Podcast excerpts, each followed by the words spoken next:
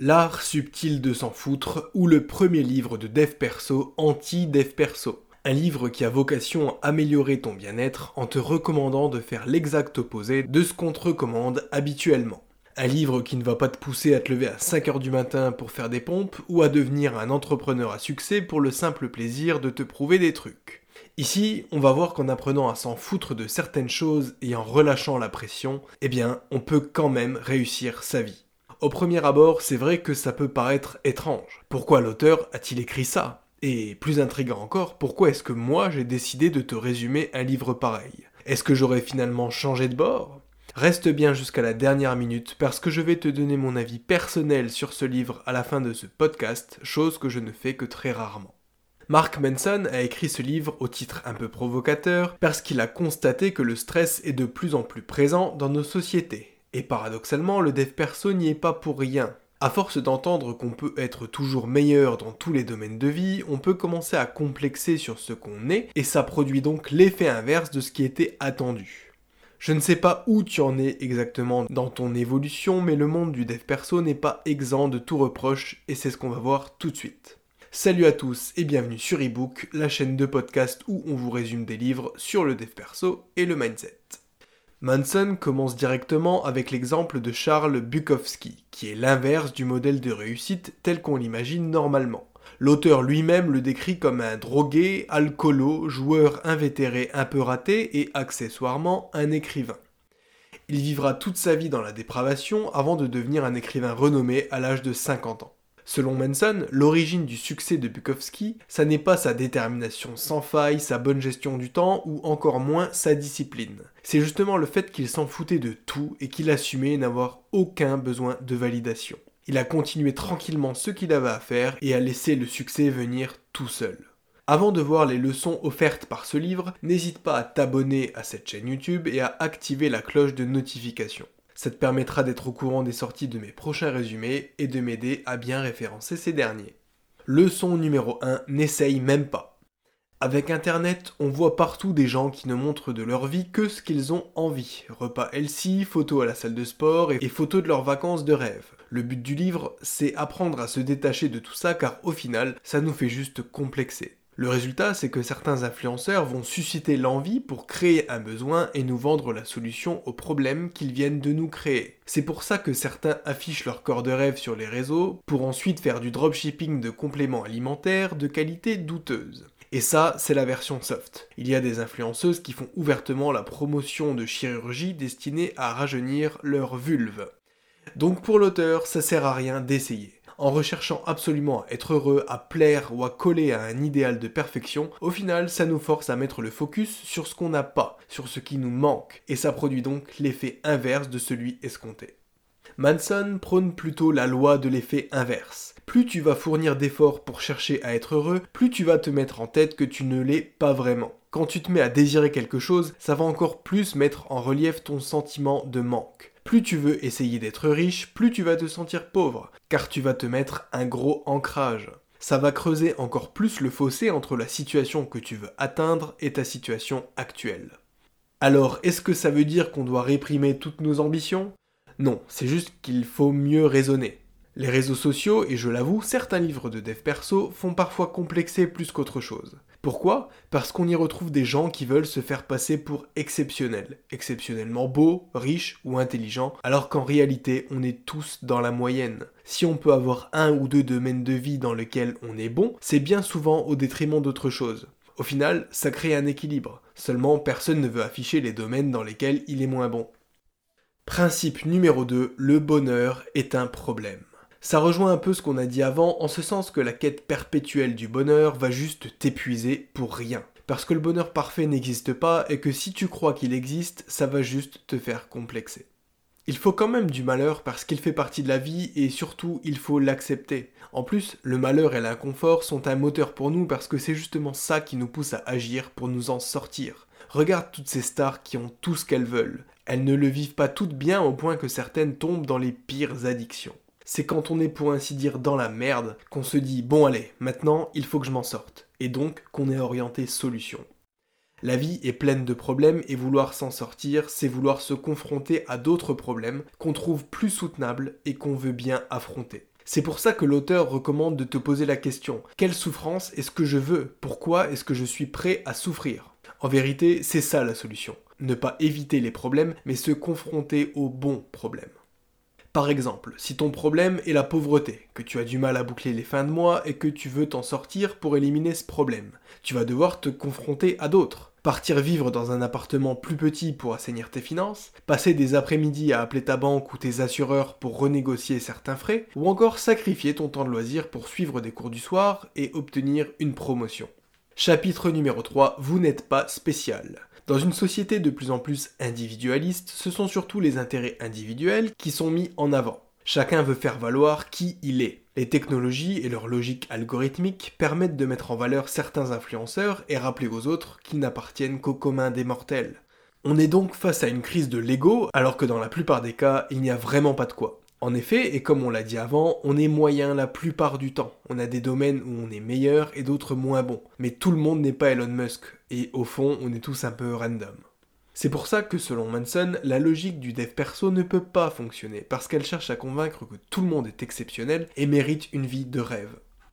On ne mérite pas de traitement spécial juste parce qu'on se lève à 5 heures comme le suggère Elrod, ou parce qu'on écrit ses objectifs comme le suggère Schwartz. C'est inutile de se la péter et de chercher à être exceptionnel, c'est-à-dire viser une réussite parfaite dans chacun des domaines de vie. Encore une fois, c'est tout le contraire de ce qui veut bien se montrer. Chapitre numéro 4 Souffrance et valeur. On souffre tous de quelque chose parce qu'on vit ou on a vécu une situation contraire à nos valeurs. Si par exemple tu as un grand sens de l'amitié mais que tes amis te trahissent à répétition, tu vas souffrir beaucoup plus que si tu étais introverti et que les relations sociales passaient pour toi au second plan. Avant de définir les différents types de valeurs qui existent, on va définir un peu la souffrance. Schématiquement, on souffre quand on vit contrairement à nos valeurs. Donc on cherche parfois à éviter la souffrance quitte à se voiler la face. C'est par exemple le cas de Hiro Onoda. C'est un militaire japonais qui, un peu avant la fin de la Seconde Guerre mondiale, va aller se cacher dans une jungle aux Philippines. Américains et Japonais vont le traquer, vont tout faire pour le trouver et l'informer que la guerre est maintenant terminée. Rien n'y fait, il va rester planqué plus de 30 ans. Pourquoi? Parce qu'il ne voulait pas capituler face à sa souffrance qui était la guerre. Souvent, les souffrances, et encore plus au XXIe siècle, c'est encore une fois un problème d'ego, donc ce que l'auteur appelle des valeurs de merde. Il donne l'exemple de Dave Mustaine, qui s'est fait jeter du groupe Metallica pour lequel il était soliste, et s'est soudain mis à se considérer comme un raté juste à cause de ça. Pourtant, ça n'a absolument pas mis fin à sa carrière, puisqu'il a après ça fondé son propre groupe qui marche très bien. Il connaît par ailleurs un grand succès car il figure dans le classement des meilleurs guitaristes du monde, et pour cause, il gagne des millions de dollars de royalties chaque année. L'auteur recommande de ne pas se demander comment on peut arrêter de souffrir parce qu'on souffre parfois pour des trucs stupides, ou alors on devient stupide pour éviter la souffrance. C'est à partir de là que l'auteur distingue les valeurs cool des valeurs merdiques. Les valeurs merdiques étant par exemple chercher à avoir toujours raison juste pour ne pas perdre la face, quitte à manipuler la personne en face. Ou au contraire vouloir rester positif en toutes circonstances alors que des situations de la vie sont objectivement merdiques. Les valeurs cool sont quant à elles basées sur la réalité et surtout elles sont constructives. Par exemple, l'innovation, la créativité, l'altruisme, tout ça ça fait évoluer la société tandis qu'au contraire, avec une population de gens bornés et fiers, donc des valeurs de merde, nous n'irions pas très loin. Chapitre 5 Choix. D'une manière ou d'une autre, on sera toujours confronté à des problèmes. C'est comme ça, c'est la vie, chaque situation a des inconvénients. Tout événement peut être une souffrance dès lors qu'on ne l'a pas choisi. C'est pourquoi au lieu de les éviter, on devrait choisir les problèmes auxquels on veut être confronté. Munson prend l'exemple d'un marathon. Si tu t'y es préparé sur les 12 derniers mois, que tu as été courir 3 fois par semaine et que tu as contrôlé ton alimentation, alors le jour où tu vas te rendre au marathon, ce sera quelque chose d'agréable. Par contre, si on te force le jour même à y prendre part, tu ne vas pas forcément apprécier le moment, même si tu es quelqu'un de sportif à la base. La seule chose qui change, c'est le choix. Donc la seule différence entre un événement galvanisant et un événement traumatisant, c'est le choix qu'on a pu exercer. D'une certaine façon, on a toujours le choix. Et quand on prend une décision, alors on choisit d'assumer les conséquences qui vont avec. À ce moment-là, il peut arriver des imprévus et des embêtements, mais même dans ce cas, c'est toi qui décides de la façon dont tu vas réagir à ces derniers.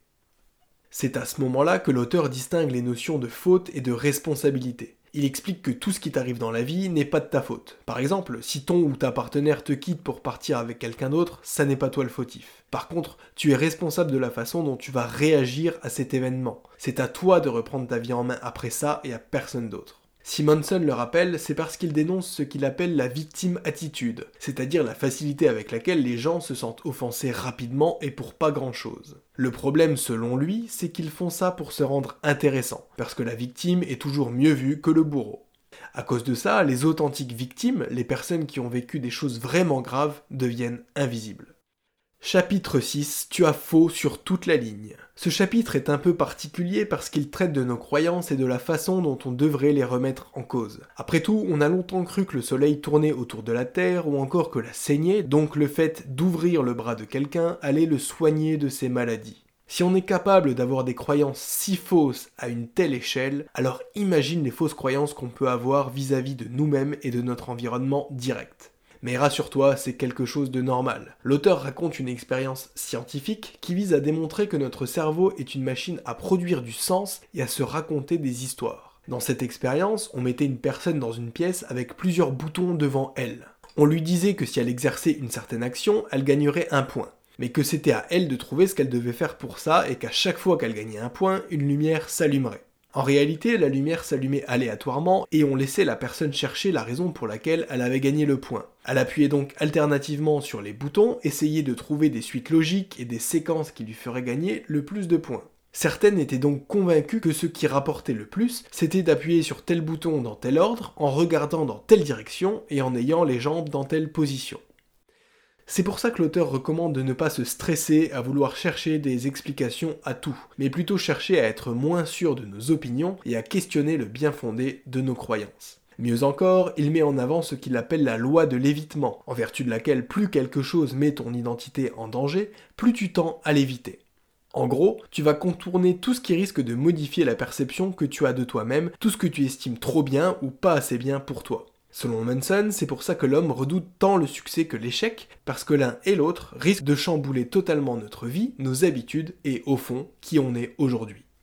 Chapitre 7 Se planter pour bien démarrer. On va casser le mythe tout de suite, il n'y a pas de réussite sans échec. On attend trop de ne plus rien avoir à perdre pour agir parce que l'inconfort nous motive. On a souvent peur d'agir par peur de se planter, mais on regrette rarement d'être passé à l'action, même en cas d'échec. Le passage à l'action, c'est donc un effet de la motivation, mais aussi une cause. Pourquoi? Parce qu'en passant à l'action, on aura appris des choses et surtout on aura lancé la machine. Maintenant, on sait qu'on est capable d'initiative et donc on va pouvoir rebondir par la suite.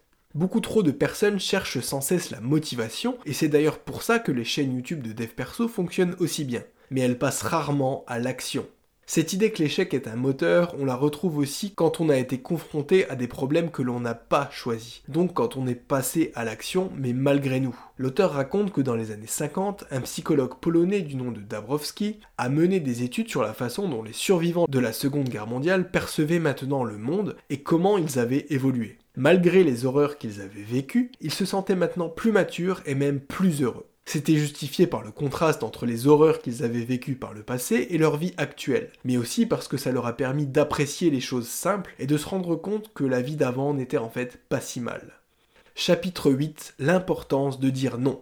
En fait, ce chapitre aurait dû s'appeler l'importance de l'adversité, parce que c'est surtout de ça dont Manson parle. Dans certaines cultures, il y a un franc-parler qui est communément admis et ça ne choque personne.